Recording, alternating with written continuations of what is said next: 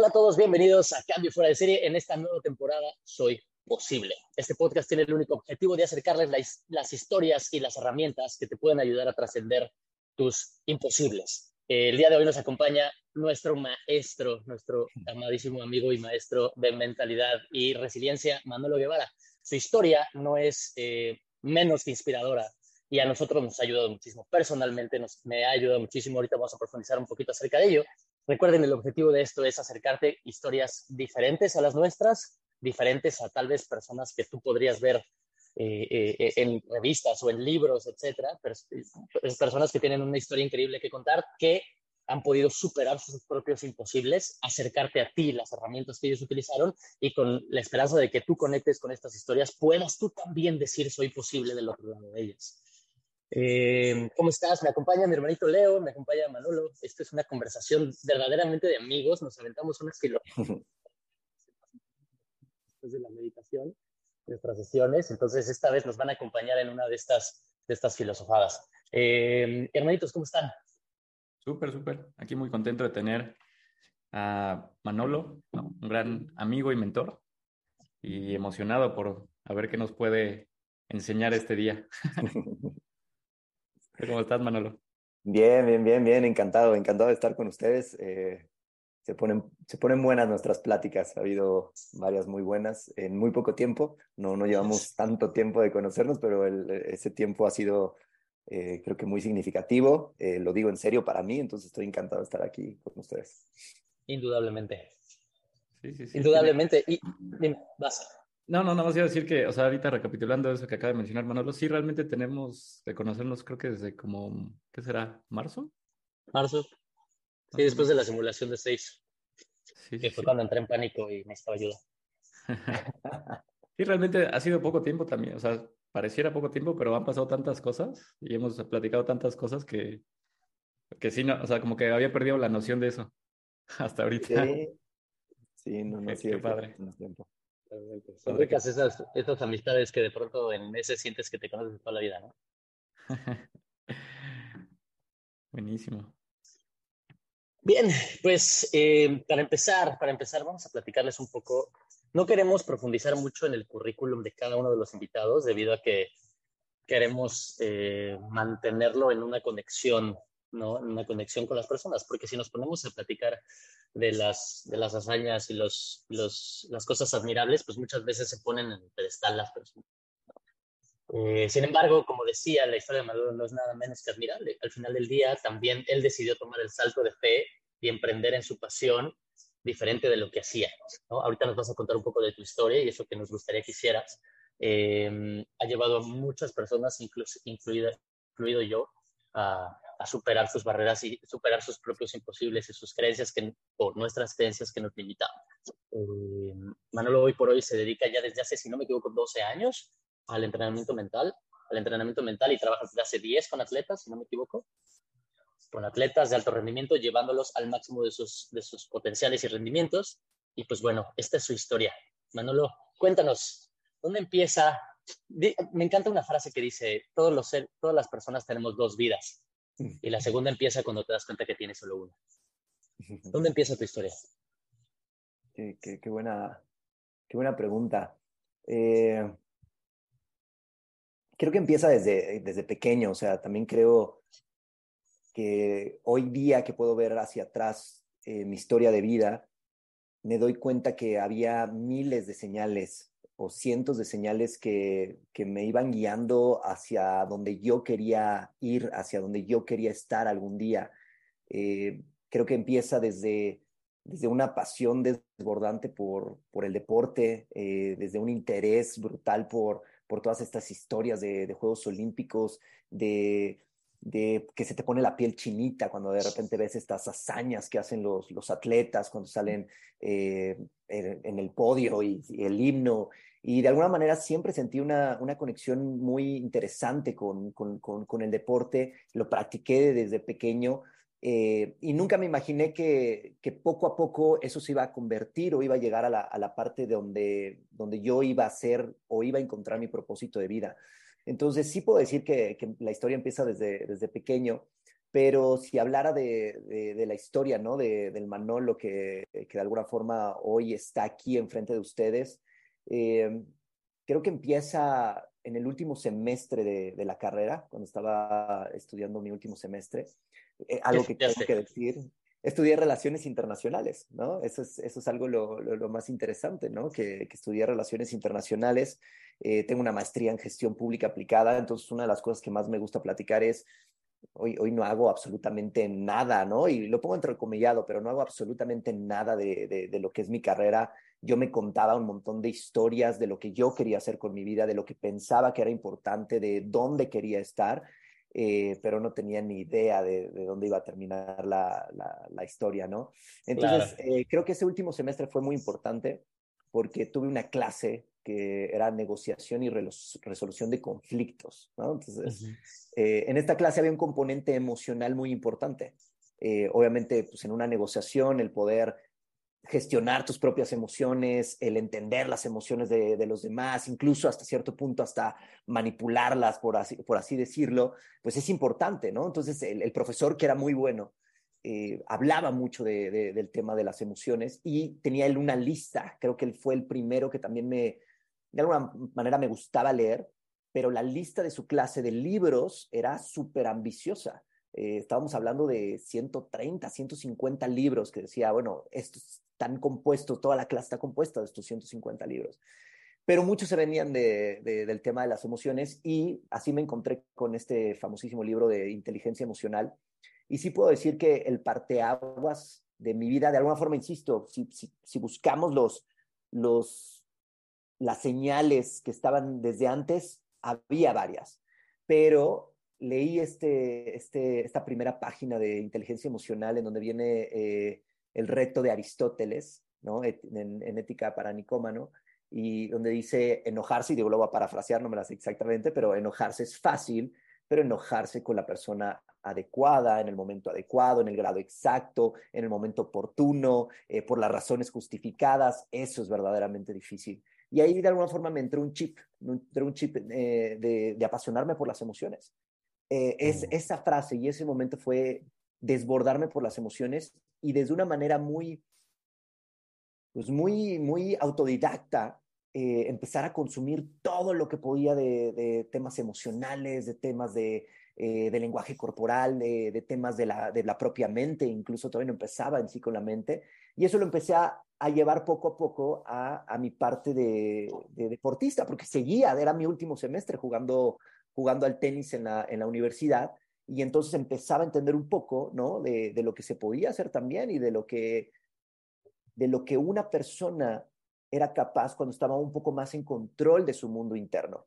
Y entonces ahí empezaron la, la, las semillitas de de repente de, ok, aquí hay algo que, que puede ser interesante, ¿no? No tenía ni idea que iba a construir, pero, creo que necesitamos aterrizar un poquito el lexicon porque nosotros tres pues platicamos en estas, en estas palabras, ¿no? El mundo interno, el lenguaje interno, eh, el para, el, el, los ejemplos y las, las dinámicas, pero hay que, hay que irnos, no sé, a un nivel uno, ¿no? De, de léxico, ¿Qué fue esto que, que empezaste a descubrir? Porque este autodescubrimiento, este descubrimiento del mundo interno, al menos como yo lo viví, es que yo creía que era el único que tenía un loco metido, un chango, un changuito descabellado, ¿no? Yo veía a todos muy tranquilos, muy...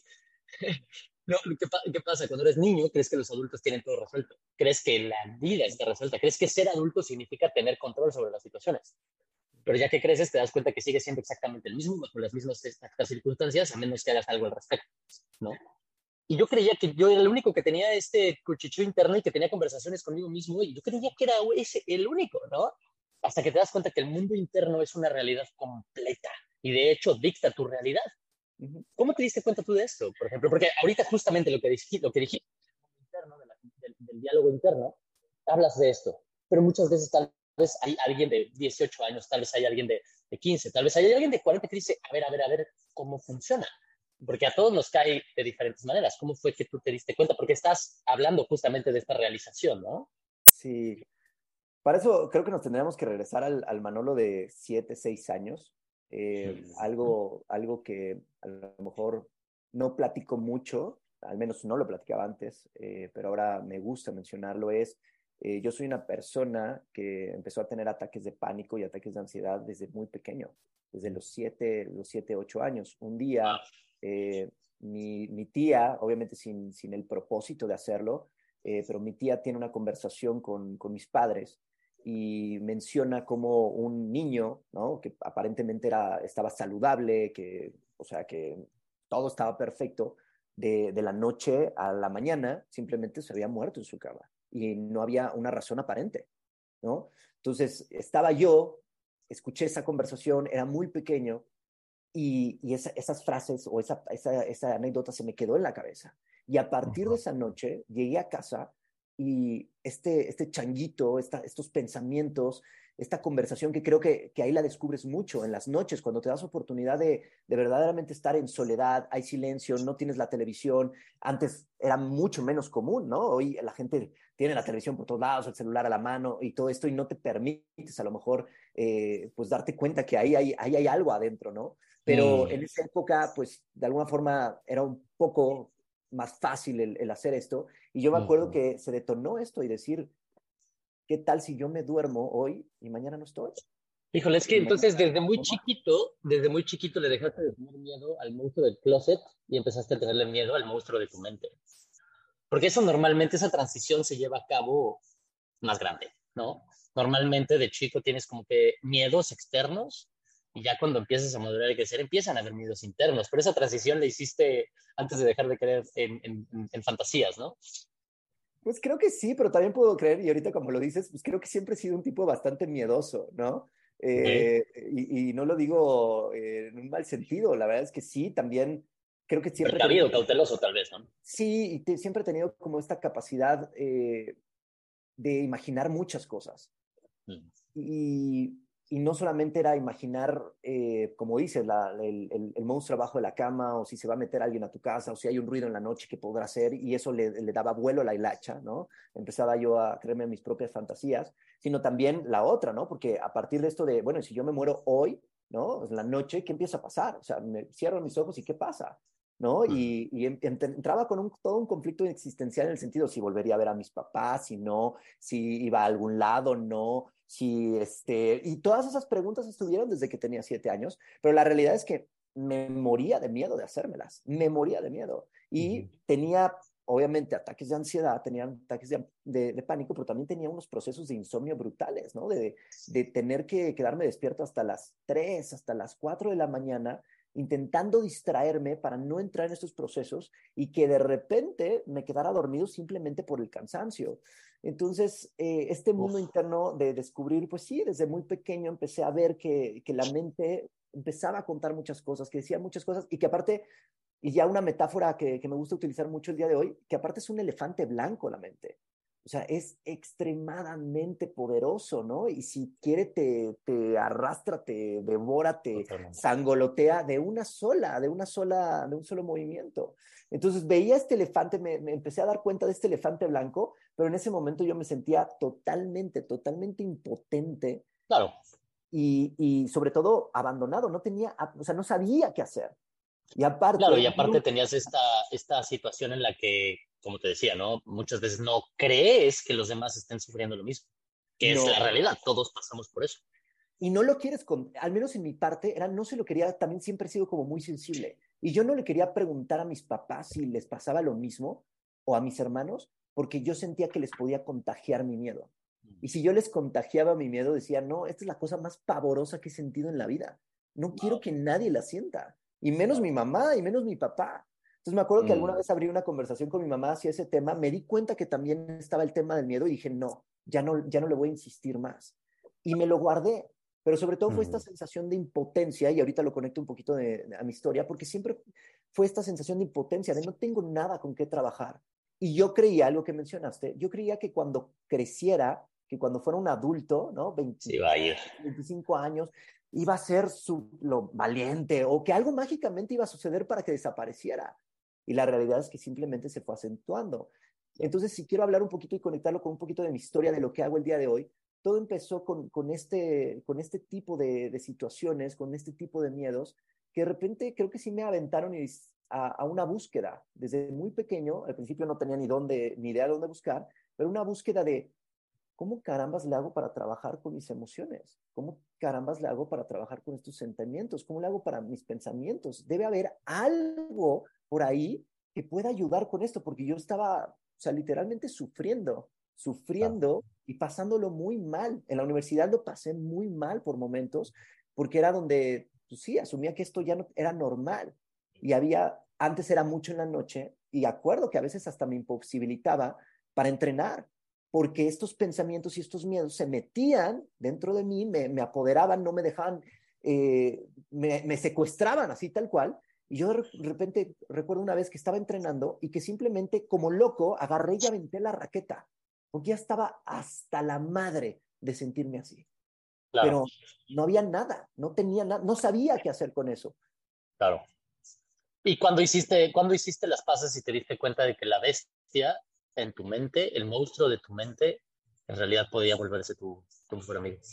Y juntos son muy poderosos creo que a partir de esa búsqueda, ¿no? Entonces, eh, conectándolo un poco, vengo con todo este background de, de, miedos, de ataques de pánico, de ataques de ansiedad, de mucho insomnio, de saber que, de no querer echar un ojo a, mi mundo interno. Sabía que estaba ahí, pero yo no quería meterme, porque si me metía, sentía que, que me arrasaba, ¿no? Entonces, como que siempre fue como, te veo y ya sé que estás ahí, como caminando con él, pero, pero hazte tantito para atrás.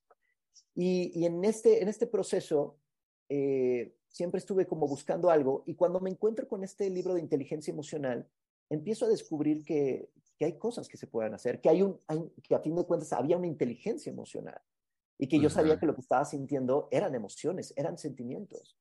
Y entonces, como te digo, a partir de esa frase,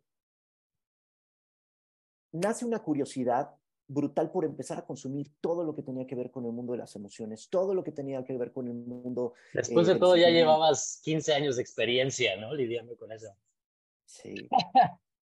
y digo, cuando digo 15 años experiencia es experiencia, ¿no? Sí, sí por supuesto. Pero tampoco se, no se imaginen tampoco que era como que todas las noches pasaba. Me venía mucho por épocas, por etapas. Entonces había etapas en donde lo pasaba muy mal y había etapas en donde de alguna forma como que se me olvidaba o encontraba alguna manera de, de distraerme, a fin de cuentas pero sí fueron, fueron muchos años de mi vida en donde lo pasé bastante, bastante mal.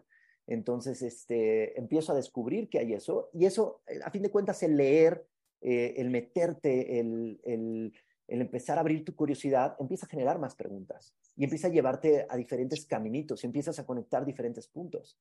Entonces, y, y, ahora, y ahora puedes hilar los puntos hacia atrás, ¿no? Porque trabajas con niños y, y, y chavitos que entran en estos estados de terror y, poder establecer conversaciones con ellos, con niños de 10 años, 12 años, que están en el más alto de los rendimientos y tienen un nivel de exigencia altísimo por parte de maestros, expectativas sociales, eh, o sea, cada vez se compite más a más temprana edad en el más alto de los rendimientos y tienes muchas personas y sobre todo golfistas que el nivel mental y el juego mental es clave. Ahora, tú puedes hilar los puntos hacia atrás y decir tenía que ser así. Sí, sí, totalmente, te digo, hoy lo veo, porque aparte, eh, en esta parte de, de, la historia, es, termino, termino la carrera esta de relaciones internacionales, que insisto, eh, pareciera que nada tiene que ver, pero a fin de cuentas todo es interdependiente y ahí es donde me encuentro pues al, al maestro que de alguna forma me cambia el, el, chip y la perspectiva. Termino la carrera, no tengo ni idea qué quiero hacer con mi vida, ¿no? Porque no, había aplicado para un trabajo, eh, no me dan el trabajo, eh, salgo de la carrera desempleado y, empiezan estos, como estos lugares comunes de, bueno, ¿y qué voy a hacer con mi vida? Me ofrecen quedarme en la universidad y me ofrecen quedarme a estudiar una maestría y, a tener un trabajo también aparte, pero en eso también por mi pasión al deporte que nunca se quitó, eh, el director de deportes se entera que me voy a quedar y me dice, oye, ¿por qué no te quedas como entrenador del equipo de tenis? Y para mí fue como, o sea, no era lo que yo quería, ¿no? Tu mente te contaba estos, estas ideas de, no, ya salí de la, ya tengo una licenciatura, ¿no?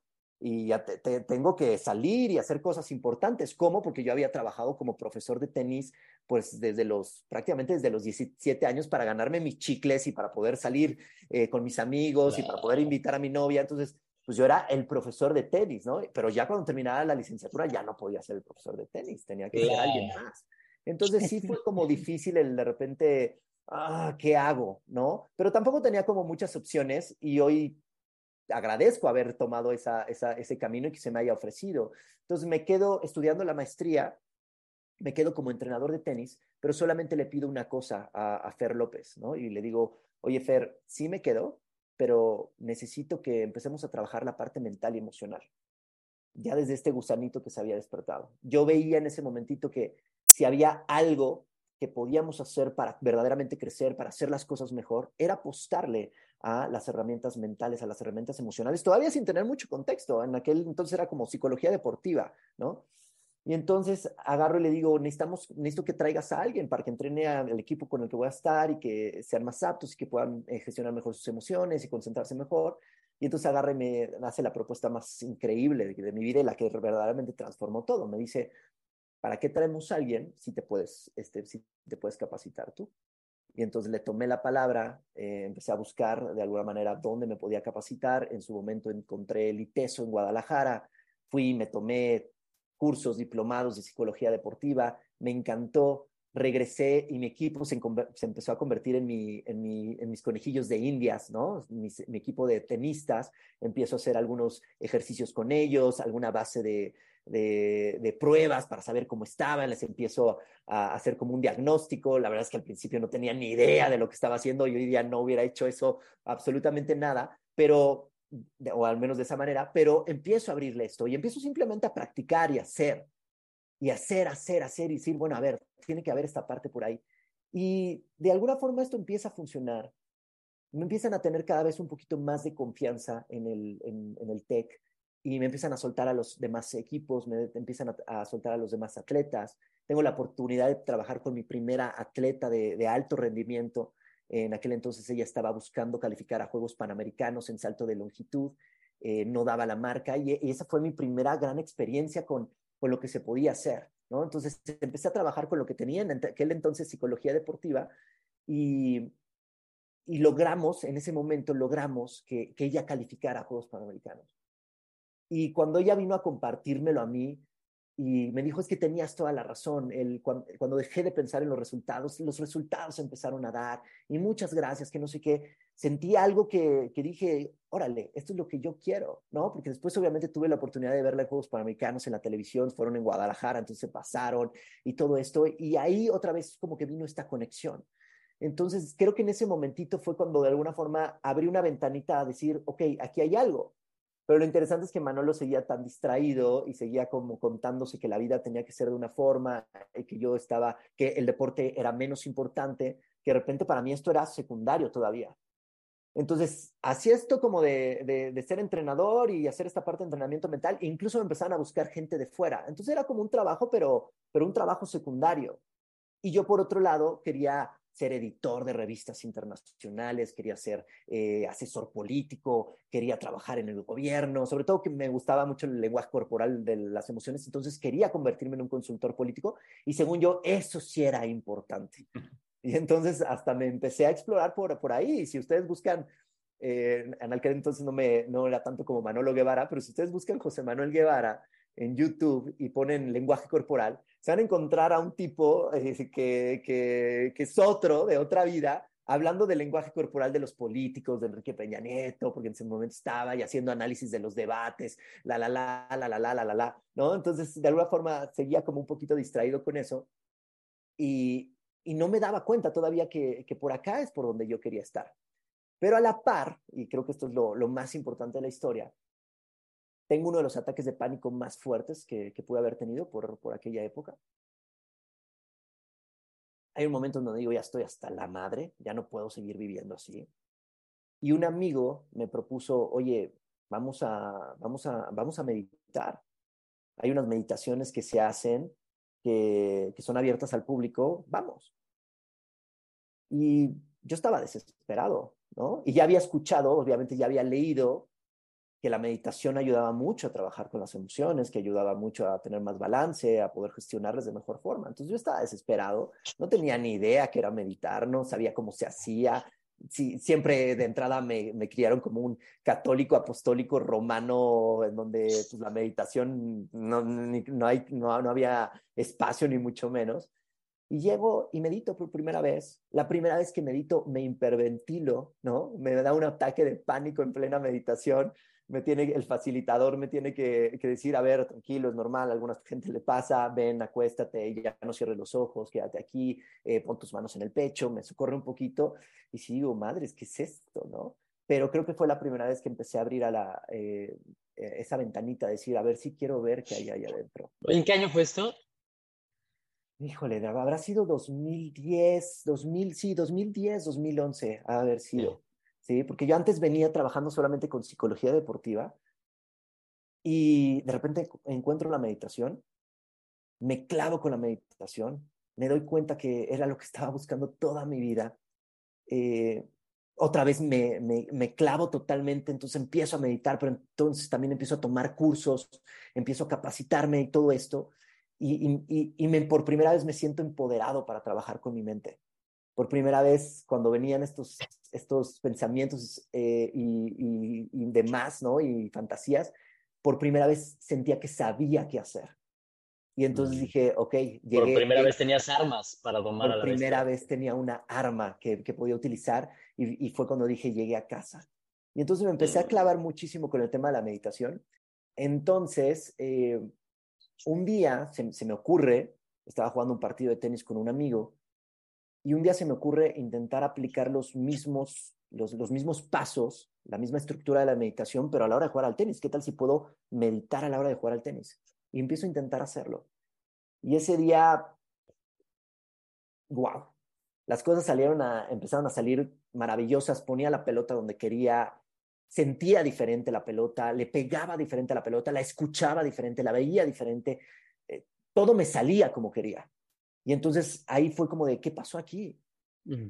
Y fue, creo, ya había sentido anteriormente a lo largo, yo creo que todos los deportistas eh, que, que empezamos desde pequeños, encontramos procesos de flow en algún momento de nuestra vida y decimos, ¿qué es esto? Pero no tenemos idea. Y fue la primera vez que me di cuenta que aquí había algo.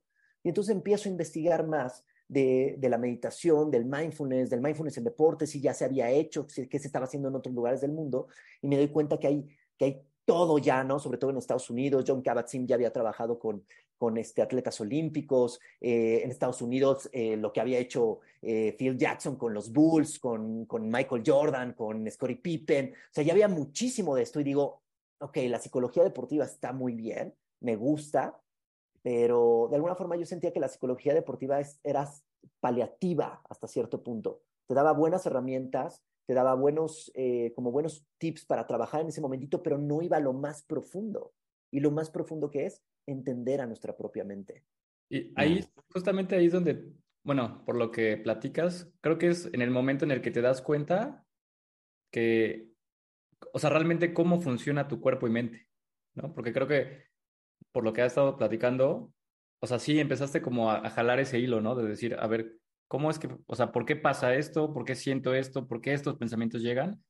Y yo creo que ahí en ese momento es donde realmente dices, a ver, a ver, a ver, o sea, es el cuerpo, mente, psicología, o sea, como todo, al final es, somos seres integrales, ¿no? Entonces ahí yo creo que es donde ya te das cuenta que genuinamente hay algo más que desconocemos y que nadie te había dicho y que muy probablemente muy pocas personas tenían noción de como esta integralidad, ¿no? De cómo afectan los pensamientos, pero al mismo tiempo tu cuerpo y la, la fisiología, ¿no? Del mismo cuerpo, cómo reacciona ante ciertos estímulos.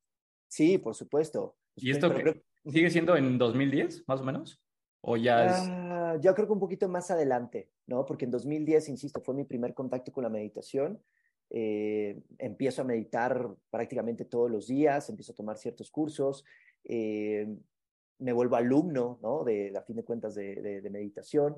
Y, obviamente al principio, pues no era como que dominaba la, dinámica. Yo creo que al principio incluso, pues ni siquiera podía meditar yo solo, ¿no? Le hacía como le hace mucha gente, con audios, eh, con facilitación en vivo eh, y todo esto.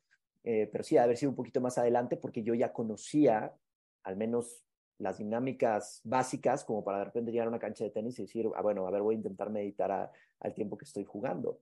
Y sí, ahí fue, creo que lo dijiste perfecto, Leo, o sea, me di cuenta que había algo más.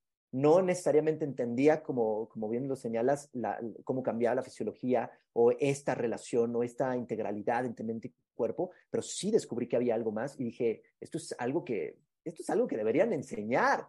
Esto es algo que, debería, o sea, esto es algo que no debería estar aquí, aquí oculto y que descubres a tus veintitantos años cuando ya ni siquiera compites, cuando eh, de alguna forma, o sea, no podemos adelantar esto, ¿no? Entonces, de alguna forma, ahí se me quedó algo.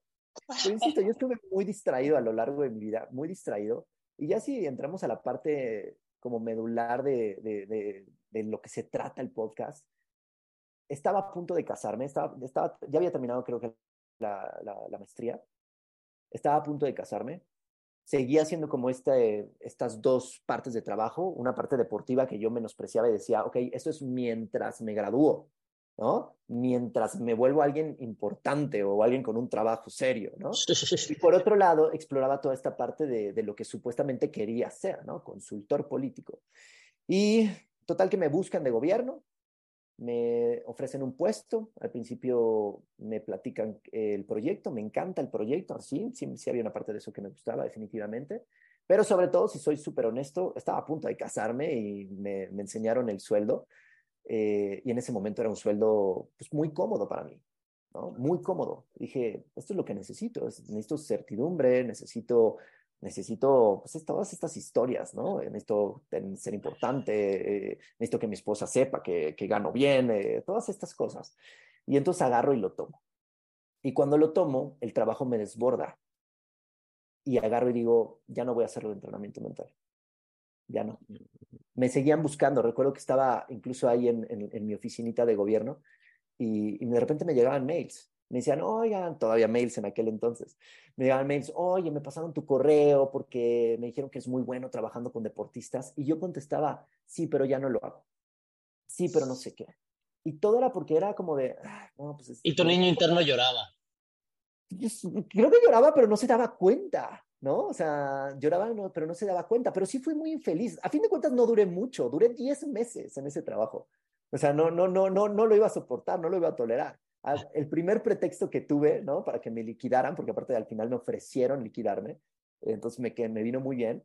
Eh, el primer pretexto que encontré dije, sí, vámonos, algo, algo me dijo, ¿no? Porque si bien anhelaba como esta certidumbre que todos creo que queremos, esta es como estabilidad, esta seguridad, en el momentito en donde me dijeron, había dos opciones, o te quedas bajo nuestras condiciones o te vas y te liquidamos.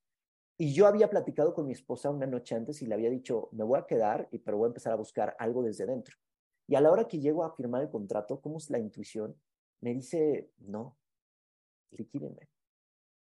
Y cuando me liquidaron, fue el momento más aterrador que había tenido hasta ese momento en mi vida no tenía, o sea, sí, me liquidaron bien, pero no tenía ni idea qué quería hacer con mi vida.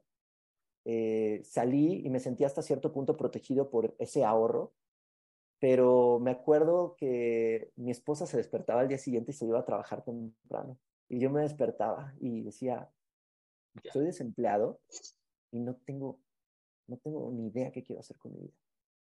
Y este proceso de verdad duró no recuerdo exactamente, pero se iban alargando las semanas y se iban alargando los meses. Y semana a semana y mes a mes que yo tenía que, tenía que hacer pagos, veía como la liquidación y mis ahorros iban para abajo, iban para abajo.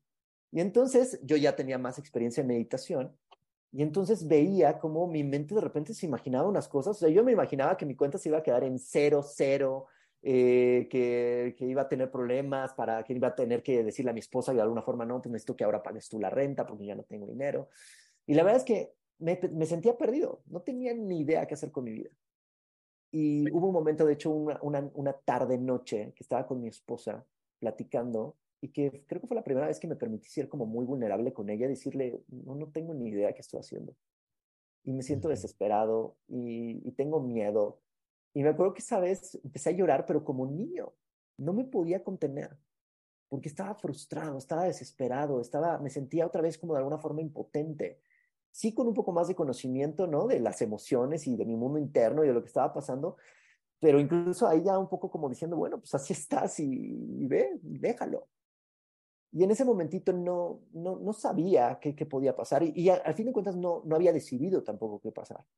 Hasta que de repente llega otro correo oye, nos platicaron que tú haces entrenamiento mental, que eres muy bueno, necesito que trabajes con una, con una de mis hijas, que no sé qué, la la juega al tenis. Y en ese momentito, pues creo que fue un poco más la parte de, pues ahorita lo, que sea. lo que entre, ¿no? Y agarro y le digo, sí, órale, que no sé qué. No tenía ni dónde trabajar, no tenía ni oficina, entonces rentábamos un, un, departamentito en donde uno de los cuartos lo habíamos puesto como oficina porque era donde yo, pues no sé, veía que... Recibías correos. Recibía correos y me tomaba mi café en la mañana. Y entonces de repente llega esta chica que se llamaba Mara, llega y tengo mi primera sesión, mi primera sesión con ella. Eh, termina la sesión, me siento de maravilla y digo, ¿qué pasa si hago de esto un proyecto de vida? ¿Qué pasa si a esto me dedico? Y en ese momento fue como muchísimas dudas, muchísimas... porque hay que recordar que tu, que tu naturaleza es cautelosa, ¿no? muy cautelosa, me daba muchísimo miedo, muchísimo miedo y muchísimo, eh, ¿y si no puedo? ¿Y si falla? ¿Y, y, cuánto tiempo voy a tardarme en, en, arrancar esto bien? O sea, todo era mi mente pensando cosas. Pero, pero algo de nuevo me aventó y dije, bueno, creo que esto es lo que quiero hacer. A ver, vamos a, me, me, gustaría profundizar allí, porque justamente allí es donde gran parte allí es donde gran parte de la gente puede conectar con esta situación. ¿Por qué? Con tu historia, ¿por qué? Porque habemos algunos que somos más aventados, habemos unos que somos más atrabancados, más atascados, ¿no? Y tenemos, o sea, y digo tenemos porque pues yo soy un poquito más atascado y ya cuando está el plato roto sí digo chale, ¿no? Pero al final del día también hay otras muchas personas que son así como que pie plano, poquito más de, de, pie de plomo que le llaman, a ver, y, y, si no, y si tengo suficiente ahorrado, y, y si, y cuánto tiempo, y, las cuentas, y no. Entonces, aquí es donde me gustaría profundizar un poquito para todos los que nos están escuchando, que se que empatan contigo y dicen, no, es que yo también soy así, Enrique, son, Enrique o Leo son, son unos locos, ¿no? Se avientan como el borras, yo no quiero eso, yo no quiero... ¿Cómo le hace una persona así de precavida, así de cautelosa, para salir de ese hoyo. Porque recordemos algo, hay que aterrizar un punto y coma de tu situación en ese momento, 2015 tal vez, que más o menos. 2013, 2013, 2014 por ahí. 13, 14. Manolo 2013, 2014 con sin una certidumbre que normalmente era lo que te mantenía en cordura. Sí, que era lo que mantenía domada la bestia, tal vez, en determinada medida. Sí, eh, con experiencia, con una historia y una identidad que era yo soy, yo, yo, soy algo o alguien, siempre y cuando, eh, ¿no? Y cuando de pronto se vacía ese, eh, y ya no hay ahí eso, ¿cómo se siente? Te sientes vacío, lloras como un niño con tu, con tu esposa, ¿no? ¿Y cómo se siente ese vacío de decir, oh mames, yo soy el pilar y mírame, ¿no? Y yo creo que allí es donde la mayoría de los hombres no entendemos la palabra vulnerabilidad. Porque nos educan para ser ese pilar, para defender, para proteger, para proveer, para hacer y hacer. Y si no eres y haces y das, no sirves. ¿sí? Y eso es muy, muy, muy, muy importante decirlo, porque hay muchos más hombres que se suicidan, ¿sí? Que mujeres por este concepto. Y esto es mucho más común de lo que creen. Y a todos nos pasa. No importa qué, qué, tipo de mentalidad tengas de los tres que estamos aquí, hay muchos, ¿no? Pero de los tres que estamos aquí, hay unos más cautelosos, hay unos somos más atrabancados, pero al final todos llegamos a ese punto de llorar como niños y decir, carajo, no soy el que creí, no soy el que pensé, realmente sirvo, realmente estoy aquí por algo. Yo creo que, yo creo que allí es donde hay muchísimo valor. Si podemos, si podemos profundizar un poco, hermanito Manolo, me encantaría que, que me ayudaras o que nos ayudaras a abrir un poco esta, este, esta oscuridad, a, que describieras la bestia con más detalle, porque, como decía, los hombres no se nos permite muchas veces ser vulnerables porque también malentendemos el término. Y estar en ese hoyo, estar en esa profundidad de, de, de, de, de decir, fuck, ya no, no sirvo, no valgo, soy esto, me define, no me define. Y aunque tal vez en tu mente no fue tirar la toalla, ¿no? Tal vez en tu mente no fue hasta aquí llegué, ¿no? Muchas veces hay muchos pensamientos autosaboteantes, hay, mucho autosabotaje sucediendo dentro de ti. Y se dice fácil, pasaron los días, las semanas y los meses, pero ese, pasaron los días y las semanas y los meses, es un maldito infierno. ¿Cómo es que lo vives? ¿Cómo lo sobrellevas? ¿Qué ¿Cuál es el proceso mental? ¿Cuáles son las herramientas? ¿Cómo te apoyaste? ¿En qué te, ¿En qué te recargaste? ¿Cuál fue la clave? Porque si allá afuera hay alguien que está en ese infierno, en ese valle de la muerte, yo tengo mis herramientas, tal vez ahorita se los comparto, ¿no? Es muy diferente, muchas, muy, seguro, muy seguramente va a ser muy diferente a lo que tú hiciste. ¿Sí? Y eso es lo que me, me encantaría que, que, tuviera carnita, porque como decía, eh, hay muchísimos hombres allá afuera, sobre todo hombres que están viviendo este, este valle de la muerte. Creo que la forma más fácil de, describirlo es cómo te sientes esos meses infernales, porque bien, creo que lo dijiste padrísimo en el sentido de, se dice fácil, pasaron las semanas y los meses, pero ahorita que lo dices y, le pongo un poquito, ahorita la, la, verdad es ya no me acuerdo, pero sí, echándole un poquito de memoria es, sí, fueron, fueron semanas muy duras, fueron meses de, estar sufriendo, de, de a veces estar llorando yo en mi soledad, de ¿Y crees que no van a terminar? ¿Crees que eso es tu realidad y es para siempre? No ves, no, no, ves necesariamente la salida, ¿no? Porque de alguna forma no ves, sobre todo eso, no, no sabes para dónde. O sea, no, había muy poco como para, para ver hacia dónde eh, podía ir, ¿no? Hasta llegué a pensar, más allá de esta decisión de, ok, quiero, creo que quiero ser entrenador mental, pues de alguna forma creo que no dejé de buscar otros trabajos y no dejaba de mandar otros currículums. Y de hecho por ahí fui a una entrevista que me consiguió un, este, un amigo que me consiguió pero afortunadamente otra vez lo que digo, como que la intuición, a la mera hora volé la entrevista. O sea, cuando iba, iba muy bien, las cosas iban muy bien, al final dije algo que cuando hoy me cuestiono digo, ¿por qué dije eso? Pues porque verdaderamente era lo que sentías, ¿no? Porque yo venía de este trabajo en donde había sido súper infeliz, en donde los egos estaban por todos lados, en donde te hablaban a la hora que querían, no, no respetaban tu tiempo. Eh, o sea, era, era, era, era, era algo que yo no quería vivir en mi vida. Y cuando me plantearon ese, ese nuevo trabajo, a pesar de estar desesperado, de alguna forma yo dije, no, eso no es lo que yo quiero con mi vida. Entonces dije, no, mientras no tenga, involucre el, el que me hablen a las 11 de la noche para hacer tal, todo estamos bien. Algo así dije. Y obviamente con eso dijeron, no, este güey no lo queremos contratar. Eh, y cuando lo veo, o sea, un, un amigo me dijo, me, dijo, esquivate la bala. Pero aparte mi amigo me dijo, es que, güey, ¿cómo dijiste eso? Y me sentí mal, ¿no? En su momento de, sí, la regué porque fui a la entrevista de trabajo de nuevo buscando, buscando como esa certidumbre. O sea, creo que siempre buscamos esa certidumbre. Pero en estos meses... ¿A qué costo? Sí, ¿a qué costo? Porque, porque estás viendo, estás simplemente viendo a un lado que de alguna forma sientes que te, que te protege, que sientes como, a lo mejor que se siente un salvavidas, cuando a veces lo que necesitas no es un salvavidas. A veces lo que necesitas es lo que mencionabas, es déjate ir, se va a sentir bien. Es como, como esto cuando te hundes en, en, un río, ¿no? De estos de los rápidos, en donde dicen los expertos que si te quedas en la parte de arriba, ¿no? E intentas nadar o intentas agarrar el salvavidas o agarrarte de una piedra, lo que sea, olvídate, el río te va a meter la madrina de tu vida y, y aunque te quedes agarrado por un momentito, no le vas a ganar y al final te va a volver a arrasar. Y entonces lo que te dicen ellos es, métete lo más dentro que puedas, porque allá adentro no hay, no hay corriente, ¿no? Y entonces solito vas a salir a una parte en donde ya no te arrastra. a veces hay que dejarnos llevar, pero yo no estaba entendiendo esto, pero si hay una manera de describirlo, es, y así en mi sentido, los momentos más difíciles de mi vida, yo los describo cuando me siento totalmente indefenso, que me siento de verdad como un niño totalmente desprotegido. Siendo un adulto, me siento como un niño totalmente desprotegido, en donde no, no tengo, no tengo a qué hacerme, no tengo de dónde agarrarme. Entonces, así me sentía durante esos meses, pero si me preguntas cuáles fueron, creo que si todos ponemos atención a nuestra historia de vida, si verdaderamente le ponemos atención y practicamos, por ejemplo, recapitulación, que es una práctica hermosa, nos vamos a dar cuenta que la vida nos va armando, que la vida nos va dando lo que necesitamos si, la pregunta es cuáles fueron las claves para navegar este momentito, creo que punto número uno, mi pasión por el deporte.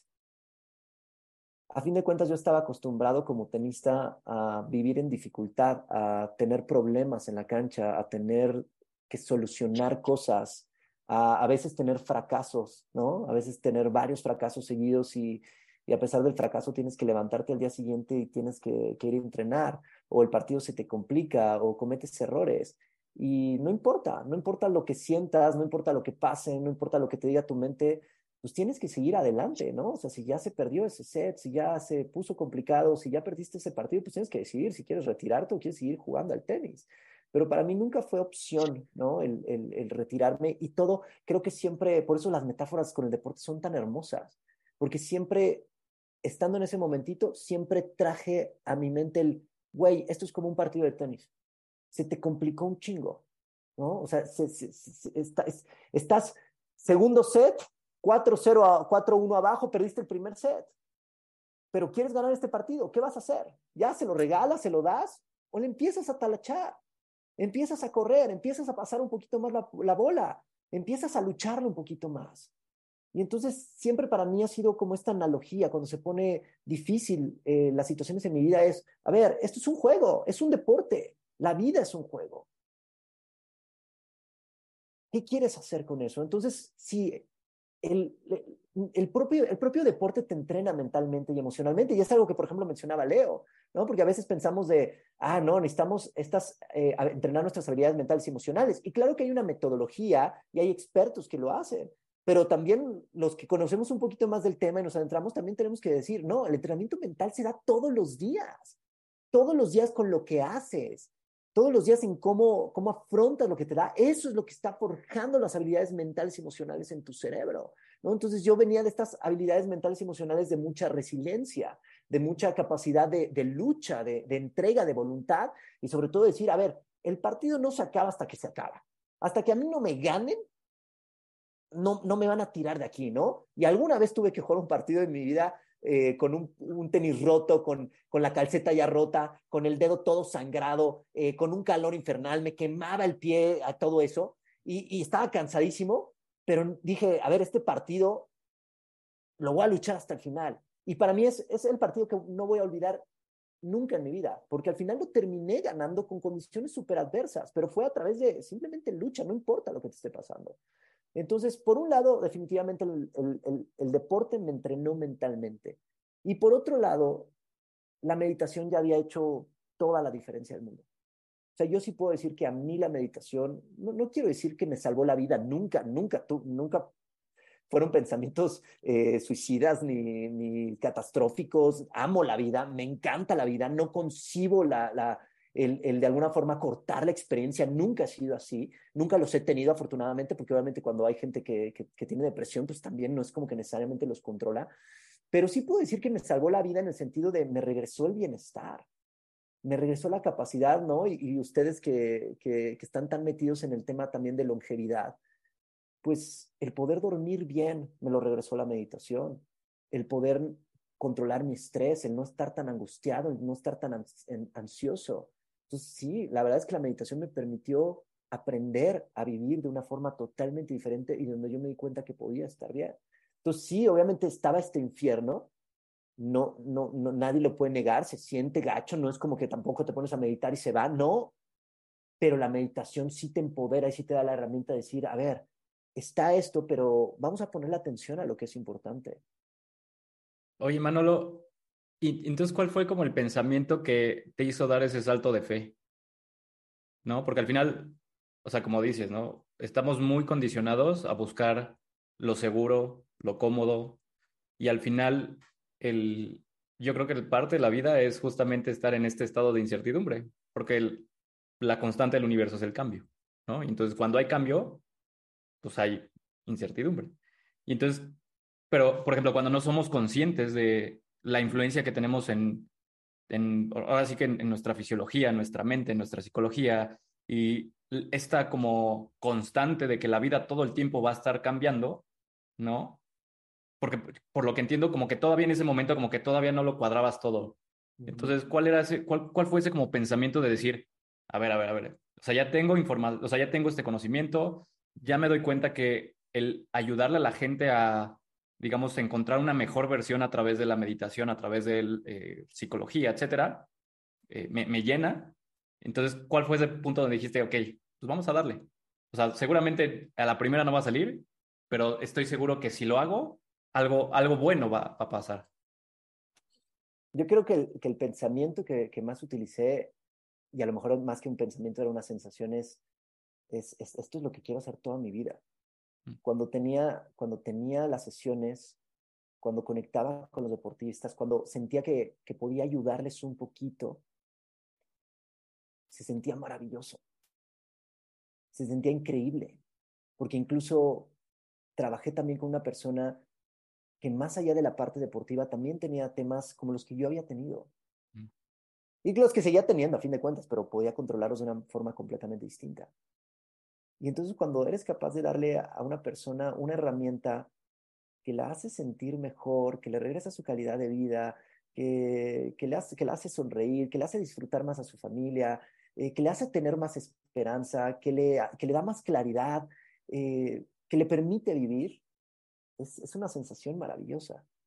Y, y, y, a veces terminando las sesiones o cuando estoy en sesiones, lo noto y digo, esto es lo que quiero sentir toda mi vida y esto es lo que quiero hacer toda mi vida. Entonces, eso fue, el salto de fe fue eso, fue, sí, sí quiero hacer esto. No, no, ya no, ya no quiero experimentar más, ya no quiero saber eh, de otras cosas, no, esto es lo, definitivamente lo que quiero hacer.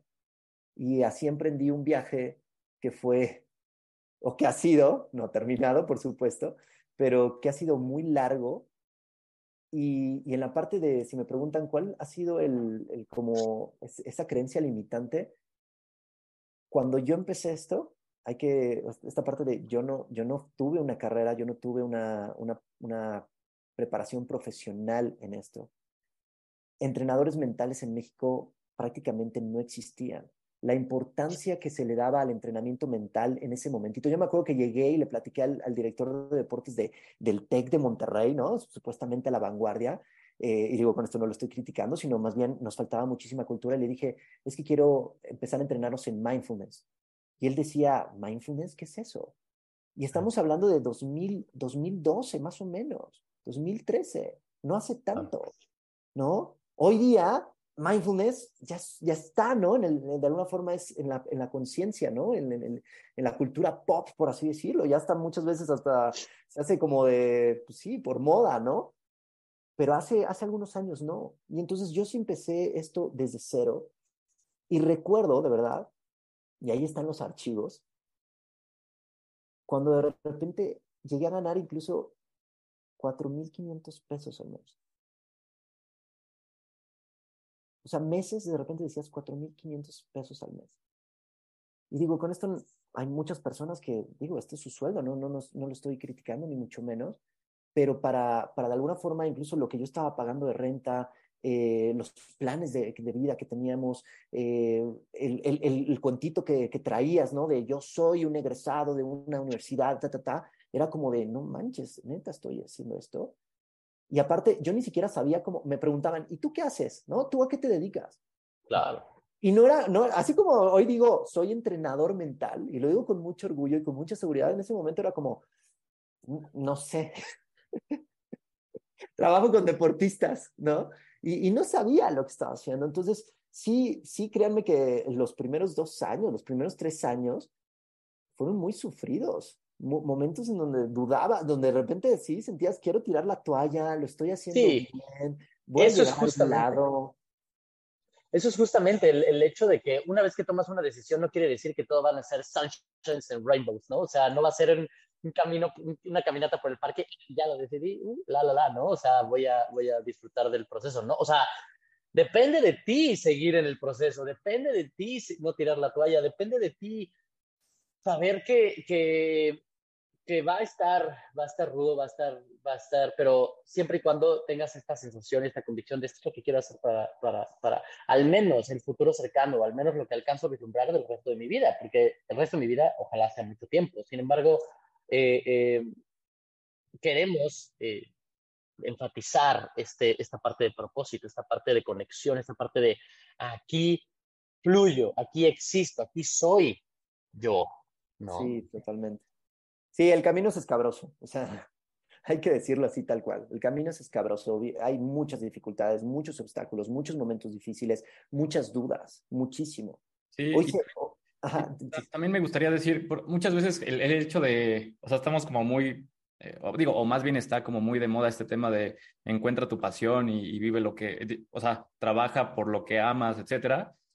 Pero muchas veces se nos olvida que, ok, una vez que lo encuentras, o sea, este propósito por el que decides entregar tu vida, no significa que no va a haber cosas o que tengas que hacer cosas que no te gusten, ¿no? O sea, creemos que es como, ah, porque amo hacer esto, pues entonces teóricamente todas mis acciones tienen que ser como eh, que me lleven a un estado de felicidad y de estar tranquilo.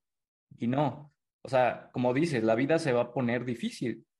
La única diferencia es que el significado que le das a esa dificultad ya es completamente diferente, ¿no? Entonces la percepción de ese momento difícil ya tiene, digamos, un sentido de trascender algo en pro de, lo que tú decidas eh, hacer, ¿no? En este caso, eh, ayudar a la gente a encontrar, digamos, como un, digamos que descubrir su potencial a través del entrenamiento mental, ¿no? Entonces, eh, creo que eso es importante recalcar, ¿no? Que no porque ya hagas algo que te gusta, significa que vas a dejar de hacer cosas que probablemente te incomoden o que sean difíciles. Sí, no.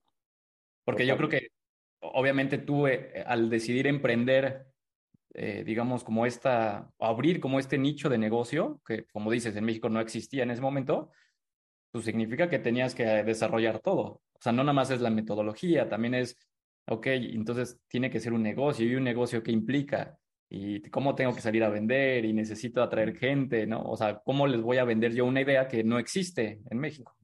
¿no? Entonces, al final todo eso es difícil y por eso, como dice, los primeros tres años estaban Supongo que por eso era, que era muy difícil, porque no había cómo, o sea, no había una ruta que, que seguir, tú la tuviste que empezar a, a trazar.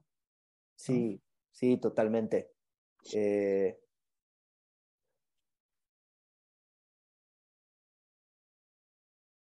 Tres años, cuatro años que, que hubo un montón de dudas, que hubo un montón de momentos difíciles, que, que no sabes eh, ni siquiera de alguna forma si lo estás haciendo bien, pero sí, tienes que, tienes que confiar en el proceso y, y, saber que, que, va, que, va, a estar complicado, ¿no? O sea, saber que va a haber momentitos difíciles. Por eso hablaba de estas metáforas del deporte, ¿no? Porque digo, creo que eso a fin de cuentas es lo que más me ayudó y si hay algo que le recomiendo muchísimo a la gente es, aunque no, no importa la edad que tengas, practica algún deporte y practícalo, practícalo bien, porque eso no, no solamente te va a dar grandes, grandes beneficios físicos, sino ustedes dos saben que, que, a partir de, de, alguna forma que dejé de competir en la parte tenística, pues abracé el, el, running como, como mi actividad. Y hoy veo lo mismo, ¿no? O sea, cuando amo correr, ¿no? En esto que estaba diciendo Leo, amo correr, me encanta correr, pero correr no siempre se siente bien. Correr no, no, no, no siempre lo disfrutas, no siempre es divertido. Es un poco ingrato. No, y entonces de repente estás en una distancia larga y de repente dices en la madre, ¿por qué estoy haciendo esto? O ya te duele, o, o viene esto.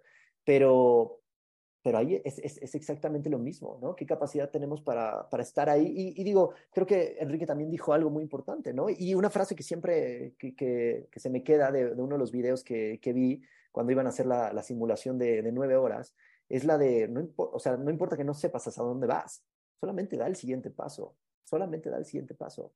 Y así fue, o sea, porque si me preguntan, ¿cuál fue la metodología, cuál fue el plan estratégico para llevar a mental training?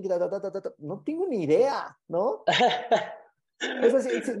o no tenías ni idea, ¿no? Me da risa porque de repente veo, este, y no estoy diciendo que no tengan que hacer esto, ¿eh? Nada más estoy compartiendo lo que fue mi historia de vida, pero esto de, de, de repente, no, es que para emprender lo primero que tienes que hacer es el, el, el ¿cómo se llama este? El plan de negocio, ¿no?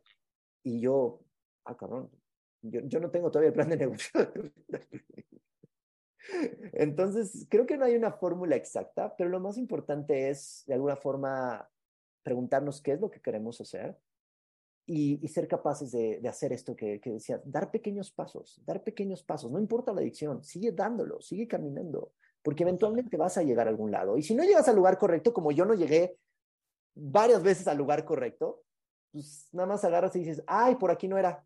Y vámonos. O te sigues. Lado. ¿Sí? O aquí aún no es. ¿No? Y te sigues. O aún no es, también se puede sentir, por supuesto, ¿no? Que aún algo no que, es. Algo que es, yo creo que muy poderoso es lo que dices, que es solamente dar el siguiente paso. Y algo que me queda muy claro es que cuando, to cuando tomas el camino menos recorrido, cuando tomas el camino menos recorrido, suena tonto y lógico, pero síganme por un momento. Uh -huh. Cuando tomas el camino, la brecha menos andada, es solitario.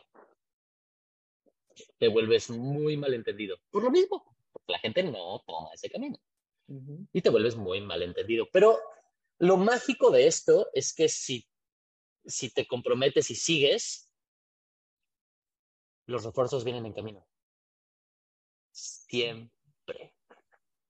Vas a caminar la brecha, el sendero menos recorrido, es más difícil. ¿Por qué? Porque pues ese sendero todavía no está bien trazado, tiene más maleza, hay más animales, hay más hierba, hay, hay, más dificultades, luego hay piedras, luego hay barrancos, ¿no? Por eso es menos recorrido.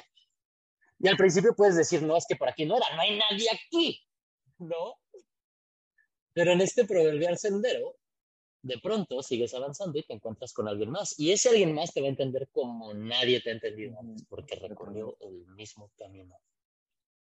Y si sigues, y sigues, y sigues, y sigues dando esos mismos pasos, el equipo, los refuerzos, porque tú puedes ser el refuerzo de alguien más, tú, tú puedes ser el refuerzo de alguien más, pero a la vez ese alguien más es refuerzo en tu equipo.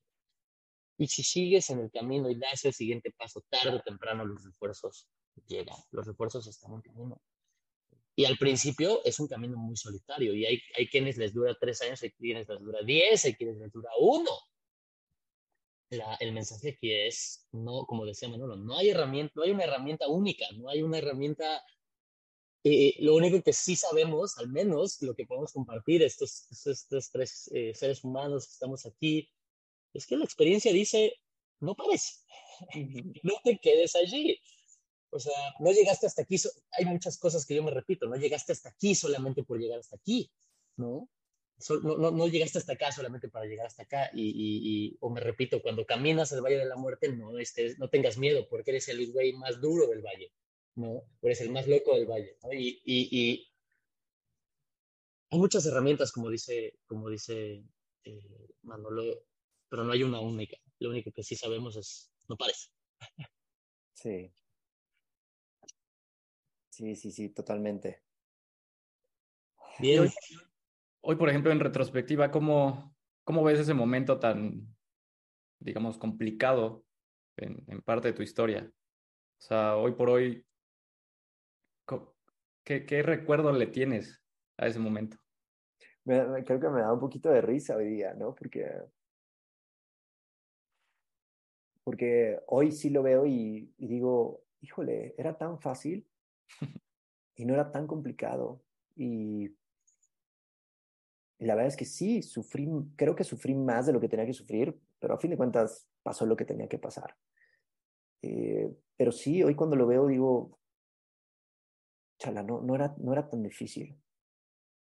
Y te lo pudiste haber tomado un poco más, más relajado y un poco más suelto. Y eso es lo que intento hacer es aplicarlo ahora en mi vida. Porque una, una, algo que siempre me, que me repetí, si me preguntaban de estas herramientas que utilizaba, cuando a veces recuerdo mucho manejando, ¿no? ya saben que manejando el changuito se vuelve loco, ¿no? Entonces empiezas a pensar. Y tenía todos estos pensamientos de no voy a quedar sin dinero, esto no va a pegar, qué estoy haciendo con mi vida, qué pensará mis, mis papás, este, todas estas cosas, ¿no? y me hacía una pregunta. La pregunta era, ¿qué necesitas en este preciso momento? En este preciso momento, ¿qué necesitas para ser feliz? Y desde que me hice esa primera pregunta hace muchos años, y todas las veces que me lo he repetido, casi siempre la respuesta, o siempre la respuesta es, en este preciso momento, nada. Si en mi futuro, si en mis este, fantasías, si en mis preocupaciones veo cosas que podrían volverme infeliz o quitarme el bienestar. Pero en este preciso momento en donde estoy saludable, estoy respirando, tengo libertades, eh, lo que fuera, no necesito nada. Entonces, eso es lo que intento aplicar, porque hoy se ve muy fácil, insisto, hablar de estos 10 años, 12 años de, de haber construido, no, no alcanzas a dimensionar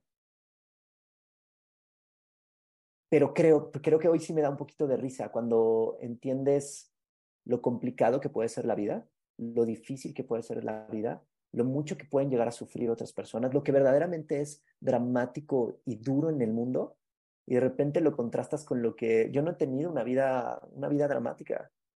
O sea, la, la realidad es que sí, todos tenemos nuestros problemas, nuestras dificultades, pero no, no me ha tocado todavía vivir algo extremadamente complejo.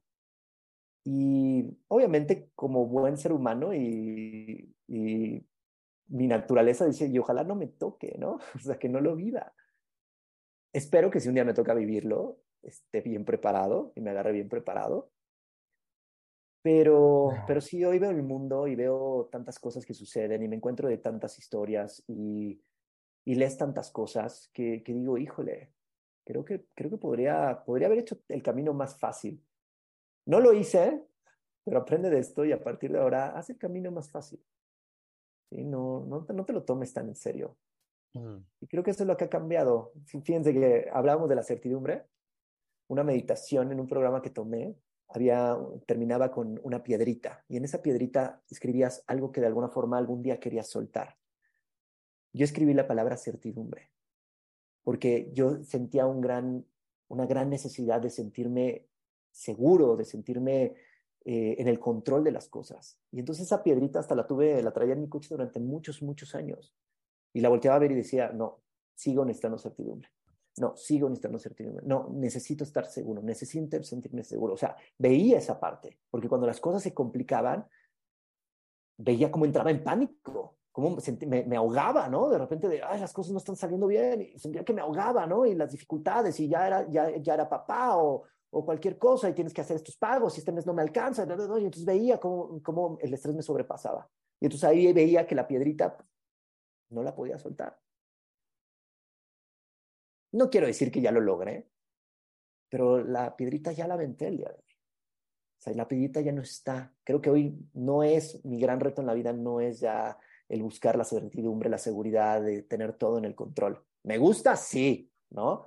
Pero creo que ya no es lo que estoy buscando, lo que estoy trabajando. Creo que por fin puedo decir, llegué a otro lado. Y mucho tiene que ver con esto, con ver en retrospectiva que, eso que parecía tan difícil, tan tan complicado, tan imposible en su momento de, de hacer una carrera de, de, la nada y de hacer un proyecto de vida de la nada, porque, pues a fin de cuentas sí fue de la nada, no porque, a ver, nada viene de la nada y todo lo que yo digo, como digo, todo lo que yo digo, todo lo que yo enseño, pues lo aprendí en algún lugar, alguien lo dijo, lo leí, lo tomé, la, la, la.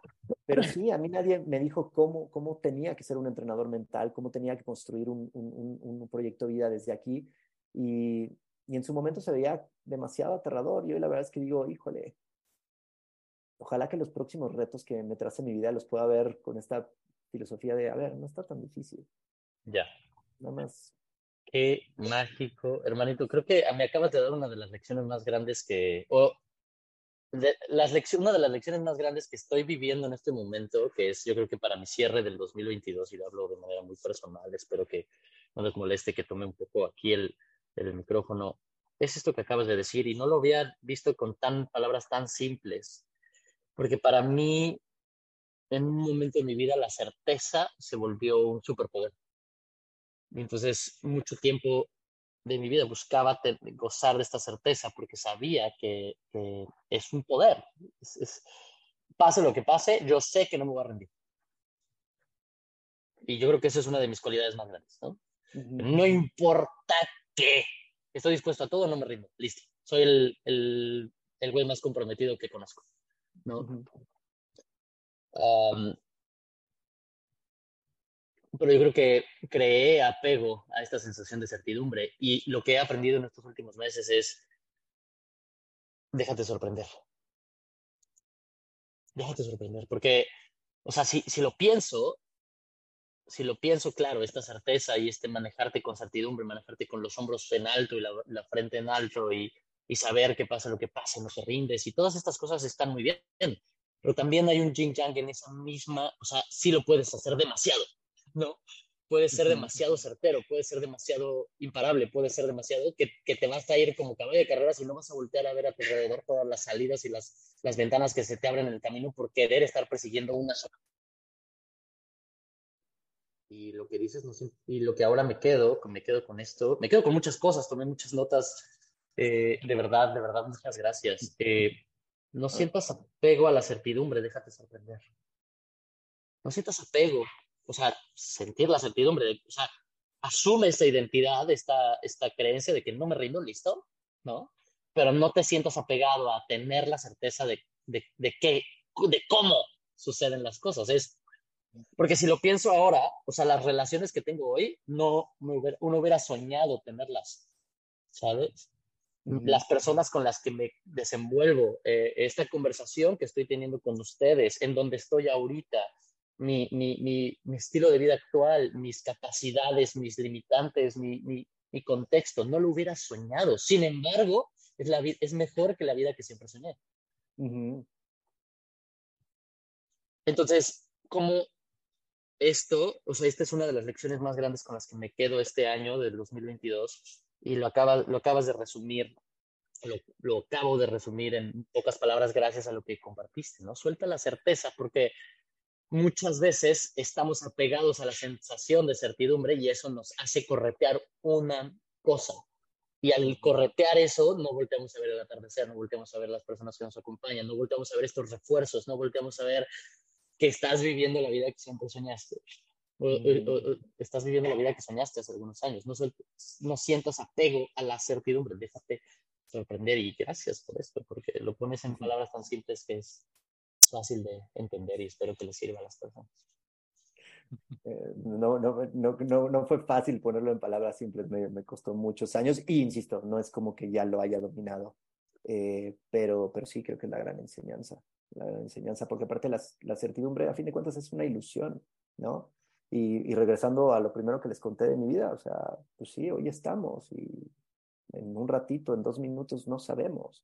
Entonces, puedes hacer mil cosas, ¿no? Para, para según tú tener la certidumbre de que, de, que vas a llegar a, a, tus 98 años y, vas a estar en camita y te vas a ir al lado de tus seres queridos. Puedes hacer lo que quieras, pero la realidad es que la vida no es así, ¿no? Entonces, no, no, no tenemos certeza absolutamente nada. Entonces, no está mal buscarla, no quiero decir que, que sea mala, hay que buscar hasta cierto punto, es, es importante para la psique humana, pero, pero sí, como dices, no, no aferrarnos, sino pegarnos a que eso tiene que suceder. Porque aparte, si quieres emprender y quieres caminar, como bien decías, en estos caminos que nadie transita hasta que te encuentras a las personas, pues tienes que estar dispuesto a, a soltar eso. De lo contrario, no hay forma. No sabes a dónde vas. Y está padre no saber a dónde vas. Eso, dejarte sorprender. Porque esos caminos de aventura sí, sí sorprenden y sí de repente dices, o sea, y si te haces consciente, pausas y dices, no manches, está súper chido. O sea, es diferente a lo que esperaba. Padre, o sea, ¿no? pues al final, esa es la famosa mente de niño, ¿no? O sea, abordar la vida con ingenuidad. Con eso. O sea, moviéndote por una curiosidad y una pasión, pero también soltando lo que pueda suceder, ¿no? Simplemente por el, por el hecho de experimentar algo, ¿no? Algo que probablemente es nuevo. Sí. sí, regresar, regresar. Mucho, fíjense que o mucho de la, ahora de, de, de todo lo, lo, nuevo que viene en términos de, de psicología y de todo esto es regresar también a jugar. Se nos olvida jugar. ¿No? Ya somos adultos y, y ya no jugamos. ¿Y por qué no? Entonces, juguemos, eh, regresemos un poco, como dice Leo, a, a, esta mente de niños. Y, y, la vida, a fin de cuentas, es un juego. A veces se puede poner difícil, pero a fin de cuentas es un juego. Entonces, juguémoslo y juguémoslo con un poquito más de soltura, si es posible. Porque mientras no vivamos estos verdaderos dramas que nos ponen a prueba, la verdad es que podemos ser felices en cada instante, en cada momento. No, no necesitamos mucho. Oye, Manolo, y por ejemplo, en, retrospectiva en toda tu, tu, vida, ¿cuál ha sido como el momento más complicado o tu mayor imposible? No sé si es lo que ya nos platicaste. Y, y si en este caso es ese momento, hoy por hoy tú lo cambiarías o harías algo diferente? Yo creo que ha habido tres, tres momentos así donde me he sentido exactamente igual, que es lo, lo interesante, exactamente igual. Punto número uno, eh, esto, este, como esta primera vez, ¿no? Que de repente mi mente empezó a hacer esto de, de imaginar la muerte, de pensar en la muerte, de, de qué sucedería cuando me, me, yo me fuera a morir y todo eso. Ahí me sentí de esa manera totalmente indefenso. Eh, luego, eh, mi papá tuvo cáncer eh, y recuerdo una noche, una noche en específico, en donde por otra situación se detonaron ciertas emociones y ahí fue en donde me di cuenta que estaba aterrado de, poder perder a mi papá, de, que tenía un gran miedo y de que no lo había expresado y, igual, ¿no? Me sentí totalmente indefenso porque ¿qué puedes hacer? No puedes hacer absolutamente nada. Eh, la tercera, obviamente, cuando esto que les narraba de no tengo ni idea qué hacer con mi vida, o sea, qué caramba voy a hacer. Y, a ver, vamos a, y voy a confesar la cuarta y más poderosa de todas porque me, me llama la atención que, que, siempre me he sentido igual. El año pasado, en octubre del año pasado, me eché, me eché una experiencia con, eh, con alucinógenos, con este, se me olvidó el componente de los, de los hongos, es este... ¿Psilocibina? ¿Psilocibina? Psilocibina, ¿no? Me, me eché una experiencia con psilocibina. Eh, me fue terriblemente mal, terriblemente mal. Eh, mucho tiene que ver con, con esto del apego, de, de no soltar la, la, certeza, de no querer soltar el control a fin de cuentas. Pero lo que me llamó la atención es que la sensación fue exactamente la misma, la misma. Entonces podríamos decir que esas son, las, son los cuatro momentitos de mi vida en donde me he sentido totalmente indefenso, donde han sido como estos, estas grandes dificultades, estos grandes momentos en donde te sientes, pues, no tanto que te vas a morir, pero cerca, ¿no? O sea, muy, muy, muy, muy complicada la, la situación emocional. Pero a tu pregunta, Leo, es, no, no cambiaría ninguno de los cuatro. O sea, no cambiaría ninguno de los cuatro. Los cuatro han sido, son parte esencial de mi vida y, y siempre regreso a ellos para, para recordar lo que es verdaderamente importante y lo que es verdaderamente esencial en la vida. Los cuatro me han hecho mejor persona, los cuatro me han hecho hacerme las preguntas correctas, los cuatro me han regresado a mi centro, me han me han regresado muchísima humildad, me han, este, me han hecho ver la vida de una forma diferente y a fin de cuentas los cuatro me han permitido poder vivir. Entonces, no, no cambiaría absolutamente nada, ¿no? No, no te digo que, lo, que quiero repetirnos. sí, no, no son una montaña rusa a la que me volvería a subir. Exactamente, no, no sé si me gustaría repetirlos, pero no los cambiaría. Pasaron por algo y, y todos me dejaron algo, algo hermoso, ¿no? Me encanta, me encanta, porque al final es, o sea, es eso, el árbol crece en contra de la gravedad, ¿sabes? Entonces es lo mismo. O sea, yo creo, o, al menos mi como creencia o una idea que yo tengo constantemente es, o sea, los momentos difíciles es la oportunidad para crecer, sí o sí. Bueno, y siempre y cuando decidas aceptar como ese reto, ¿no? O que tengas, tomes la decisión para aceptar esa incertidumbre, el, esforzarte en, intentar algo, ¿no? Pero genuinamente yo creo que es e, ese momento de, de, incomodidad, de dolor, es simplemente la vida mostrándote una oportunidad para crecer. Crecer duele. Sí, Crecer duele. Y duele, y a veces duele un chingo. Esa frase la, la escuché hace, hace poquito y tanto real, ¿no? Como cuando éramos este, adolescentes y empezaban a doler como los músculos, pero, o sea, metafóricamente es hermosa. Crecer duele y a veces duele un chingo, pero estás creciendo. Entonces, un poquito brutal, eso. Brutal. Pues creo que ha sido una manera muy, muy buena de, de conocernos mejor, de conocer un poquito mejor tu historia, eh, al final del día la historia se repite y se repite y se repite y se repite, ¿no? Y se seguirá repitiendo, creo, con todas las personas que podamos, con las que podamos estar platicando. Al final del día, lo imposible simplemente es una creencia. Si sigues avanzando, no te rindes, tarde o temprano llegas a mejores momentos, a mejores tiempos. Siempre hay herramientas que puedes estar utilizando. Eh, dar el siguiente paso es uno de los elementos más importantes. Eh, me gustó mucho, la vida es un juego, juégalo hasta el silbatazo final. No, no, no bajes la cabeza, no bajes la guardia. Puede ser que te estén quemando los pies, puede ser que los dedos estén sangrados, lo que sea.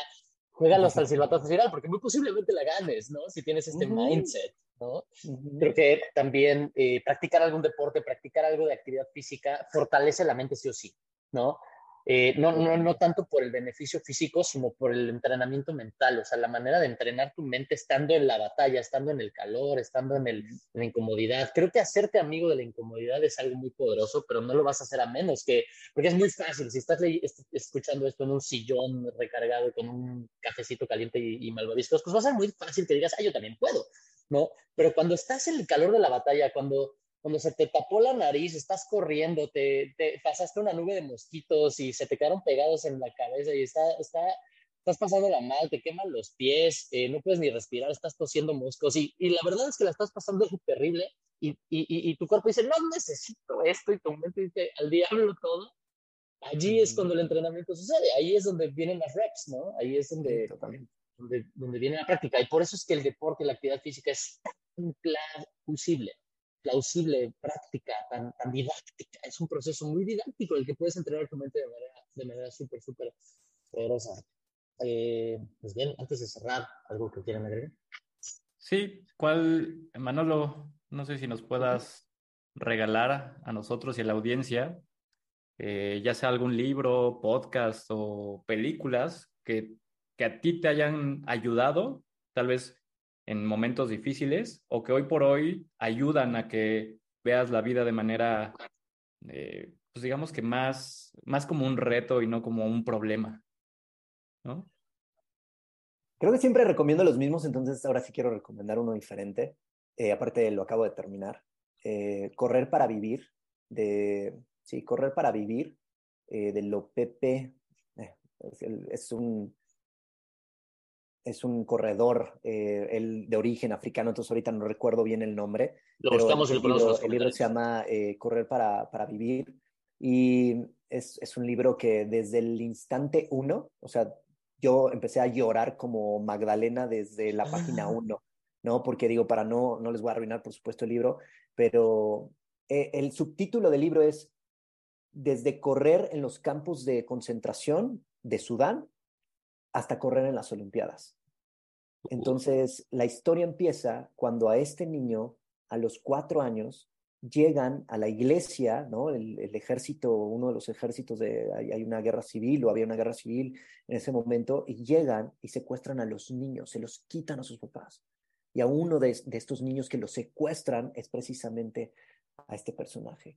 Y de ahí emprende una, una historia de vida que tiene que ver mucho con lo que dije al final es, no, no, no, yo, no, no es tan complicado lo que yo he vivido, no es tan complicado lo que yo he hecho, lo puedo hacer de una manera mucho más fácil, porque si existen estas historias, si existen estas personas que verdaderamente hacen cosas excepcionales ante situaciones verdaderamente terribles, híjole, nosotros podemos hacer, hacer estas cositas un poco más fáciles.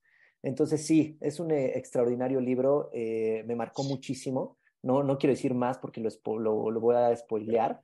Ya es eh, López, López Lomón, correr López de los campos de exterminio de Sudán a las Olimpiadas. Un librazo, les garantizo que los va a tener con la emoción a flor de piel por todos lados. Eh, eh, está muy bonito, ¿no? Y, y, lo último que me gustaría decir es, porque creo que es importante, y eso se, lo, se los quiero decir a, a ustedes dos. Yo no considero, de verdad, soy súper autocrítico y yo no considero que he hecho nada excepcional en mi vida.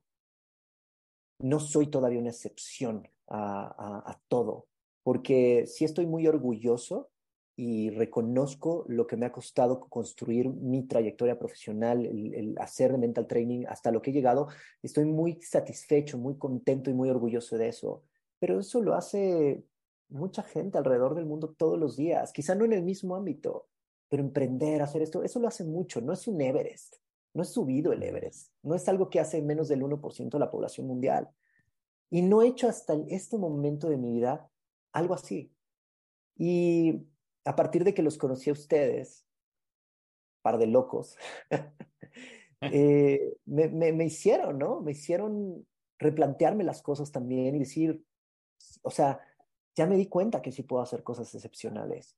Digo, de alguna forma ya lo decía, yo, yo quiero ser el entrenador mental de, siempre digo como del Real Madrid para acabar pronto, yo sí, quiero ser un entrenador mental de, de estar con los atletas de élite, de estar eh, en esos puntos en donde verdaderamente el desempeño se, se, se va a lo más alto de la expresión humana. Ese es mi sueño, ¿no? Y digo, el Real Madrid es solamente un ejemplo. Y creo que ese es mi Everest profesional, ¿no? Pero con ustedes he aprendido que que lo único que me llevo de toda esta historia que conté es de, ok, hice algo que parecía imposible, pero la neta que era muy fácil. Al final terminó siendo muy fácil. No, no quiero decir que no fue sufrido, ya, lo platiqué, pero al final hoy lo veo en retrospectiva y no lo debía haber sufrido tanto y pudo haber sido más fácil. Ok, desde este mindset, ahora sí vamos a entrarle. Ahora sí, ¿qué es, lo, qué, es eso excepcional que quieres hacer? Y eso es, eso, es, eso es lo que ronda por mi cabeza esos días. Entonces, muchas gracias a ustedes, de verdad. Eh, me, como dije al principio de la, entrevista, no llevamos tanto de conocernos y creo que no se los he dicho de esa manera, pero conocerlos para mí creo que sí ha sido un parteaguas en mi vida. Necesitaba conocer personas como ustedes. Eh, soy bendito entre las mujeres porque en estos temas de autoconocimiento, de meditación, de emociones, los hombres no estamos, ¿no? Lamentablemente no estamos. Entonces siempre termino trabajando con mujeres, este, siempre rodeado de mujeres y digo, no me quejo, ¿no?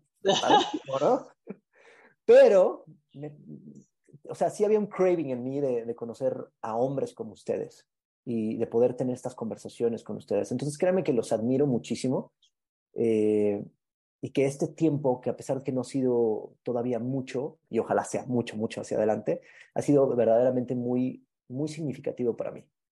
Entonces, muchas gracias a ustedes. Wow, hermano, de verdad, gracias. Es que gracias a ti y, y, y, eh, Leo y yo lo hemos platicado bastante. Y, lo único que tengo que decir a esto es, es la historia de las estrellas, del niño en, las, en la playa y las estrellas de mar. Es una pequeña historia en la que un niño, un señor estaba caminando por la playa, era un científico, no recuerdo quién, estaba caminando por la playa y después de una tormenta, mañana, la mañana siguiente una tormenta y decenas de miles de estrellas de mar estaban en la, en la arena, en la playa, condenadas a morir debido a que, a que pues el sol estaba saliendo y pues las iba a cocinar y ya no había mucho que hacer por ellas. Y mientras caminaba contemplando esta catástrofe y evitando pisarlas, ¿no? Ve a su hijo pequeño, niño, menos de 10 años, tomando cada una de esas estrellas y aventándolas de vuelta a la mar. Y el padre le dice con toda la ternura del mundo al hijo, le dice, amor, no vas a hacer la diferencia. Mira la catástrofe a tu alrededor. No vas a terminar nunca. Y el niño le, dice, no vas a hacer la diferencia, no vas a cambiar al mundo. El niño se lo voltea a ver, voltea hacia abajo, toma una estrella del mar, le dice, pero para esa hago un mundo de diferencia. Y la vida. Mm, qué bonita. Y tienes que saber que tal vez no has subido el Everest, pero al menos a mí haces la diferencia. Y gracias. No, gracias a ti. Gracias, gracias. Está, está hermosa, no la, no la conocía. Y sí, o sea, y lo digo de corazón, o sea, el impacto, tal, tal vez tú físicamente, espero que, que lo hagas y de corazón espero que la lección contigo. Quédate con ese, quédate con ese, eh, con ese mindset de, buscar algo loco y buscar algo imposible, buscar algo genuinamente grande. Pero lo que sí te digo es que, que tú no subas físicamente el Everest, o que tú físicamente no hagas cosas que parecieran fuera de los libros de historia, no quiere decir que tú no hayas participado en la historia detrás de la historia que se escribe. Y creo que eso es, o sea, Yoda, Yoda no venció a Darth Vader, pero hizo la diferencia. Muy bien, sí, cierto. Entonces, pues, no, no dejes de ver eso. Y muchas veces necesitamos más yodas. Gracias, no, no, no, no, lo había visto nunca desde ese punto de vista. y gracias a ti. A mí también, o sea, lo que me gusta mucho recordarle a la gente es que, o sea, no porque no tengamos como un logro significativo, llámese, no sé, una Copa del Mundo, un Oscar, eh, un Guinness, etcétera, no significa que a la gente que está a nuestro alrededor no le generemos un impacto, ¿no? Entonces, muchas veces, o sea, haciendo relación a lo que acaba de decir Enrique con, con esta eh, historia, es justamente eso.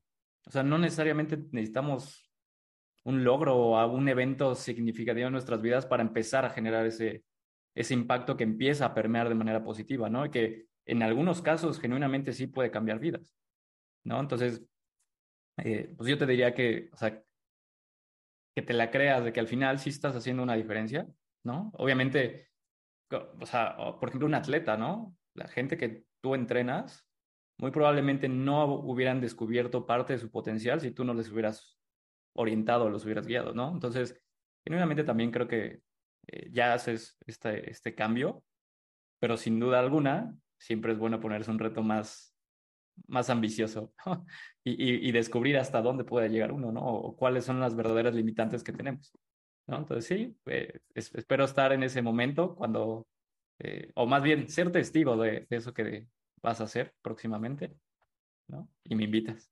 Sí, claro, claro, claro. Siempre disponibles para las locuras. Buenísimo, sí. Muchísimas gracias, de verdad. Pues no sé si quieres agregar algo antes de despedirnos. No, creo que con eso al final estamos. Nada, ¿no? Buenísimo. Pues no olviden seguirnos en, en YouTube como Cambio Fuera de Serie. Eh, suscríbanse porque vamos a seguir subiendo historias como esta, historias extraordinarias como esta. Se ponen, se ponen mejor y mejor. Todos, todos, todas las historias genuinamente nos dejan mucho, mucho que, pensar y darnos cuenta que al final de cuentas lo imposible es una creencia limitante y darnos cuenta que, que, que la vida es un juego al final del día y que si no paras a darte cuenta de, del progreso, el avance que haces, el impacto y la diferencia que haces y, y, y, y, crees que eres el único que está viviendo este, este valle de la muerte, pues te puedes ensimismar en sufrir el camino y no tanto disfrutarlo y voltar hacia afuera y decir, bueno, lo único que tengo que hacer es dar el siguiente paso y tarde o temprano los refuerzos llegan y tarde o temprano eh, eh, el cambio se da y tarde o temprano si te afecta, si te aferras a, esta, a este camino, a esta pasión, no te rindes, tarde o temprano tú también podrás decir, soy posible. Nos vemos en la próxima. Cuídense.